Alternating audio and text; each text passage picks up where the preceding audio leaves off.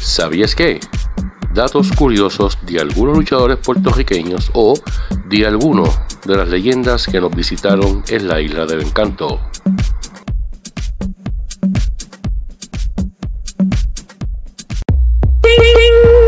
¿Sabías qué?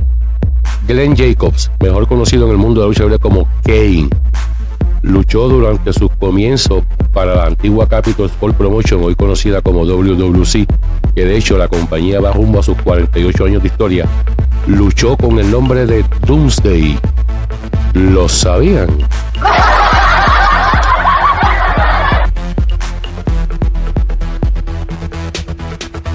Esto fue la sección ¿Sabías qué? Datos curiosos de luchadores boricuas o de leyendas que nos visitaron en la isla del encanto.